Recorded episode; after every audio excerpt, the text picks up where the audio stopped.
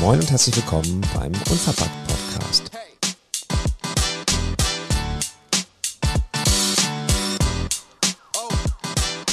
Unverpackt mit Q.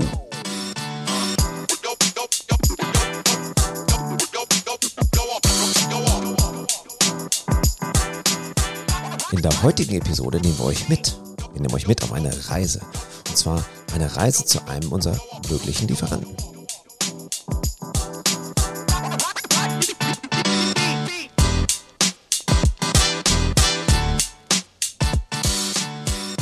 Wir sind Tamara und Thomas und wir gründen einen Unverpacktladen. Und ihr, liebe Hörer und Hörerinnen, begleitet uns auf dem Weg dorthin.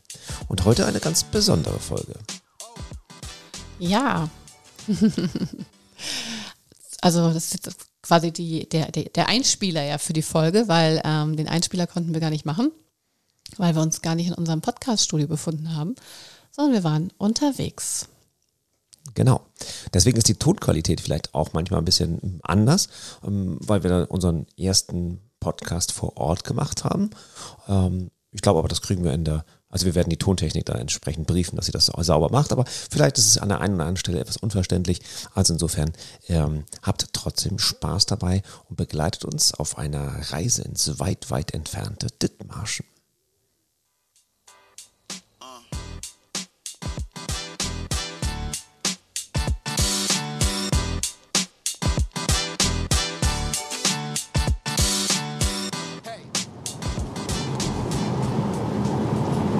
Ja, vielleicht, wie ihr das schon mitbekommen haben könntet, in einem unserer Podcasts, unter anderem in dem mit Marie, sind wir bei der Auswahl unserer Lieferanten etwas picky, habe ich jetzt gerade gelernt. Also ich hätte jetzt gesagt... Picky oder Picky?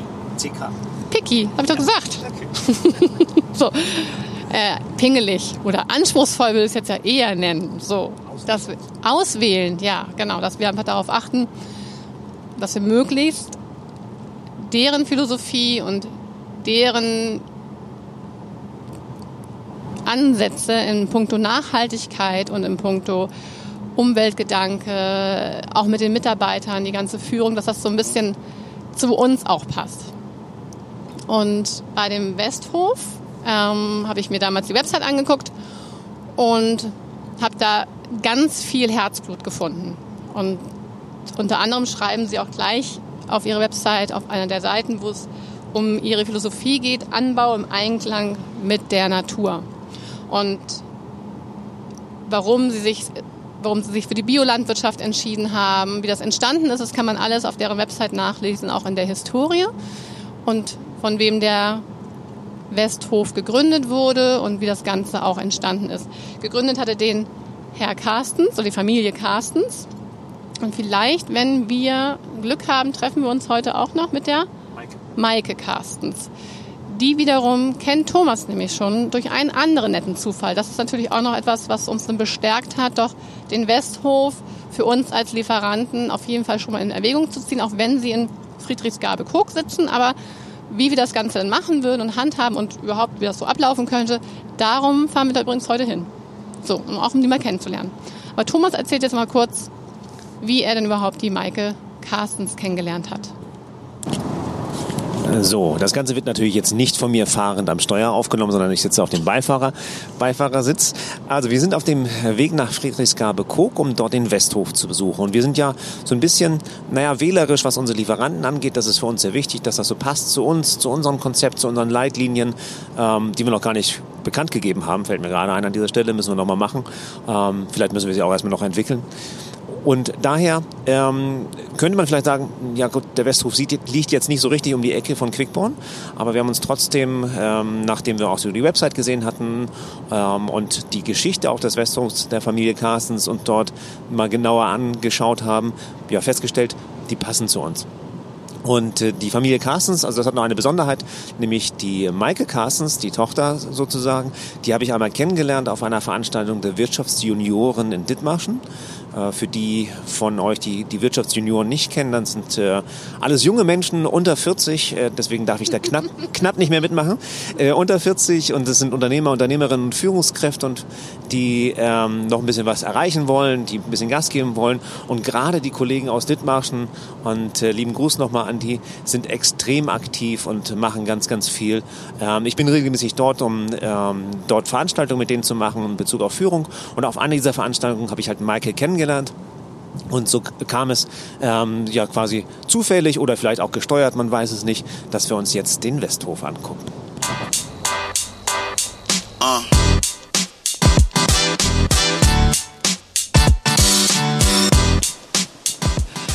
So, ich freue mich. Ich darf Alexandra neben mir begrüßen. Wir hatten uns eben schon kurz kennengelernt und Alexandra hat uns gerade den Westhof hier mal eben ganz ausführlich, also das, was wir jetzt schon sehen konnten. Wir befinden uns ja jetzt in der Zentralstelle quasi ne, vom Westhof.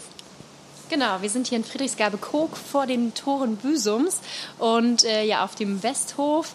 Ähm, einer der oder der größte Bioerzeuger, Gemüseerzeuger hier in Norddeutschland und ähm, ja, ich habe euch gerade mal hier rumgeführt und einen kleinen Einblick gegeben in das unser tägliches Doing, was hier passiert. Und mit einem großen Fokus auf die Möhrenproduktion, die ist jetzt gerade wieder angelaufen. Ab Juli, August geht es immer richtig los und da sind wir gerade einmal durch die Produktionshalle gelaufen. Genau. Wir haben ganz viele spannende Maschinen gesehen, ähm, unter anderem eine interessante Sortierungsmaschine. Aber da erzählen wir euch noch mal auf dem Rückweg näher was von. Jetzt scheint Gott sei Dank gerade die Sonne. Wir werden uns dann was anderes ein anschauen, und zwar die ähm, großen Glashäuser, wie heißt das noch? Die Gewächshäuser, Glashäuser. Wir haben Glashäuser jetzt, naja, also die Gewächshäuser angucken.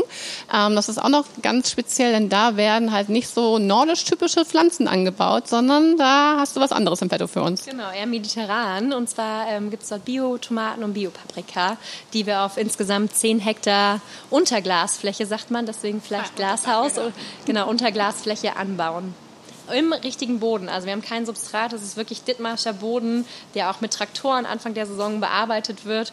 Und da wachsen dann von April bis November, eigentlich von Januar bis November, ähm, Tomatenpflanzen in einer Länge von bis zu 16 Metern.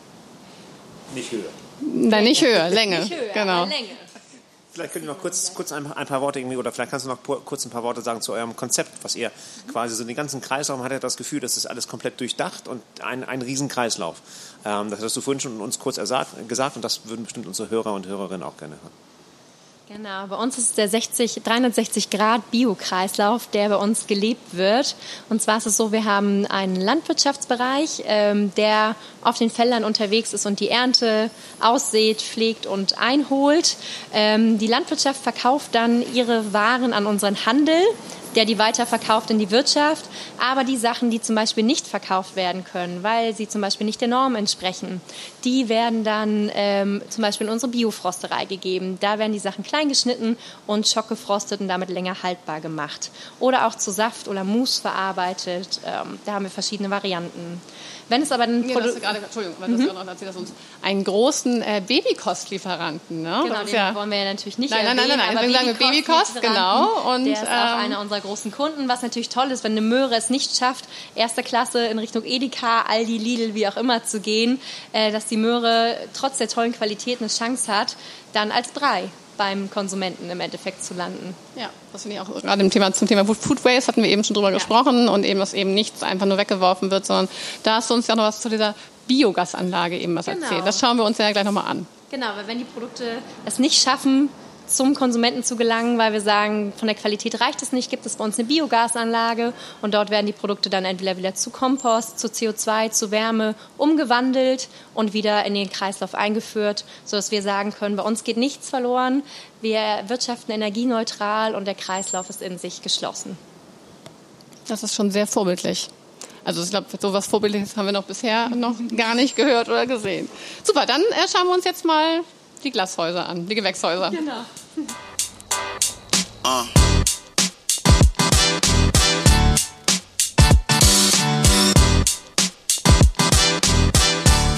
stehen jetzt hier äh, vor dem Gewächshaus. Rein dürfen wir nicht und man kann kaum das Ende sehen. Wie viele Hektar waren das nochmal? Vier Hektar Fläche haben wir hier. Vier Hektar voller Tomaten. Genau, in Henn steht das der Nachbarort, da haben wir nochmal sechs Hektar, Hektar, also insgesamt zehn äh, Hektar Bio Unterdach Gemüse, Tomaten, Paprika, die wir hier anbauen. Es sind fünf verschiedene Tomatensorten von der kleinen Zwietell, Mini-Roma, Roma-Tomate, Rispentomate, Mini-Rispentomate und die rote Paprika in diesem Jahr. Was wir eben gesehen haben, bevor wir reinkommen sind, war so eine Übersicht über die aktuellen Schädlinge. So, und ähm, da sagtest du etwas, was für, für, ja, für mich jetzt eigentlich hätte klar sein müssen, aber im Bioanbau kann man halt nichts spritzen oder sowas in der Art. Da muss man anders vorgehen. Nee, genau, da sind uns wirklich die Hände gebunden. Da muss man dann den natürlichen Feind des Schädlings suchen und da werden hier schon mal Marienkäfer oder andere Insekten ausgesetzt, um dann gegen die Schädlinge vorzugehen. Ähm, hier sind ganz viele Tiere drin. Wir haben zum Beispiel auch gegen Mäuse und Ratten haben wir drei Katzen, die im Gewächshaus wohnen. Und auch Hummeln, die brauchen wir natürlich zum Bestäuben. Also es ist ein kleines Biotop, was man hier vorfindet auch. Sehr schön, sehr, sehr spannend. Also der Blick ist wirklich einmalig. Tomaten, soweit das Auge reicht. Was wir auch immer haben, ich weiß gar nicht, ob es relevant ist, ähm, diesen Korridor nutzen wir immer einmal jährlich für das Schleswig-Holstein Musikfestival. Oh ja. Weil die ziehen ja immer durchs ganze Bundesland und suchen nach außergewöhnlichen Locations. Und dann wird hier bestuhlt auf 1000, 1200 Personen. Und dann findet hier vor den Tomatenpflanzen jedes Jahr ein anderes Konzert statt. Dieses Jahr war Jan Plewka bei uns sehr toller, also toller Künstler von der Rockband Selig, aber dies Jahr Open Air auf dem Westhof, weil wir Indoor natürlich nicht durften. Ja. Aufgrund der Corona. Das ist eben genau, aufgrund von Corona hast du auch eben gesagt, darf man da nicht reingehen, weil, das habe ich jetzt, also für mich ist nicht logisch, dass könnte der Virus auf die, auf die Pflanzen? Nein. Man ist generell durch das Coronavirus vorsichtiger geworden, dass wir Führungen nicht mehr reinbringen, weil in den letzten Jahren auch immer mal wieder, es gibt den Jordan-Virus, den man vielleicht sich im Supermarkt von einem anderen Produkt von einer anderen Frucht aufgesackt hat. Man hat die irgendwo auf dem Körper sitzen und blöd, ne? aber die springt hier wieder runter, die Laus. Und dann haben wir das Problem, dass wir das komplette Gewächshaus für diese Saison dicht machen könnten. Ja, und das wollen okay. wir natürlich nicht. Von ja, daher voll, vollkommen verständlich. ist hier um, unsere ähm, Hygieneschleuse sozusagen. Da habe ich als Kind eine interessante Erfahrung gemacht. Ich bin mit 13 das erste Mal nach Chile geflogen. Mhm. Und da wurde man auch damals, bevor man das Land betreten hat, komplett mhm. eingesprüht mhm. mit einem ja, äh, Fungizid quasi im Prinzip, damit man eben nicht, genau wie du sagst, ja. solche Sachen mit in das mhm. Land reinträgt. Man darf ja auch keine Früchte oder sonst. Auch in Kanada darf man das ja auch nicht, damit dass man eben solche Sachen nicht mit Schädlinge mit reinbringt. Ne? Auch Neuseeland und Australien. Heute laufen sie im Flugzeug durch und sprühen einmal die Gänge. Ja, siehst mhm. du? Also, äh, aber verrückt, da hätte ich natürlich hier gar nicht nachgedacht. Ob das alles so biokonform ist, wenn man da durchgesprüht wird, das ist eine andere Geschichte. genau. okay, sehr spannend.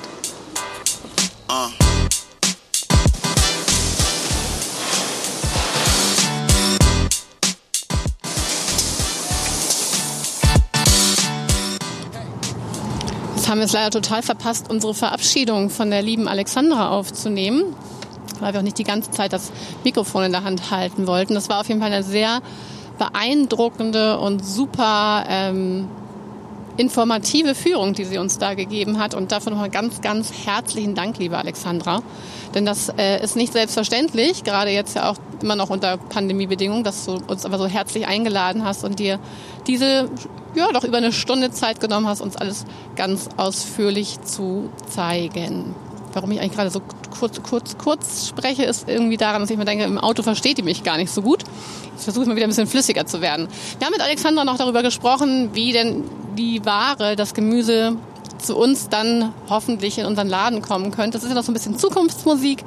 Ähm, da haben wir natürlich gesagt, das wäre Quatsch, wenn die uns jetzt irgendwie von Friedrichsgabe-Kog äh, mit dem Auto hier zu uns nach Quickborn kommen und uns beliefern wollen. Nein, es gibt auch eine Schnittstelle in Kaltenkirchen. Das ist der große Großhändler Grell. Das ist auch einer der ja, mitgrößten Großhändler für Unverpacktgeschäfte bei uns. Also der hat auch eine eigene Unverpacktabteilung. Und die werden tatsächlich auch vom Westhof beliefert. Das ist natürlich für uns eine wunderbare Geschichte. Dann können wir uns nämlich dann, wenn es soweit ist, äh, mit dem, mit der Zuständigen von Grell zusammentun und mal besprechen, wie man das dann verwirklichen könnte. Wir haben sogar eine kleine Probepackung Tomaten mitbekommen, die wir dann gleich mal äh, noch ein bisschen verköstigen dürfen. Ja, es war ein super, super spannender Nachmittag jetzt hier. Es hat sehr viel Spaß gemacht und ähm, ja, wir hoffen, dass wir euch weiterhin auch mal auf solchen Lieferantenterminen mitnehmen können. Das ist doch wirklich eine ganz andere und interessante Seite, die ja auch gerade in Bezug der Gründung und die ganzen Ideen, die bei euch dahinter stehen und dann auch entstehen dadurch, ähm, machbar sind oder verwirklichbar sind so. Ja, wolltest du noch gern irgendwas sagen? Nee, du fährst ja auch gerade Auto, deswegen darf Thomas jetzt auch gar nicht hier reinreden. Gut. Endlich. ja, insofern äh, ja, hoffe ich, dass euch die Folge auch ähm, ein bisschen Spaß gemacht hat und wünsche euch jetzt einen wunderschönen Tag. Ah. Tschüss.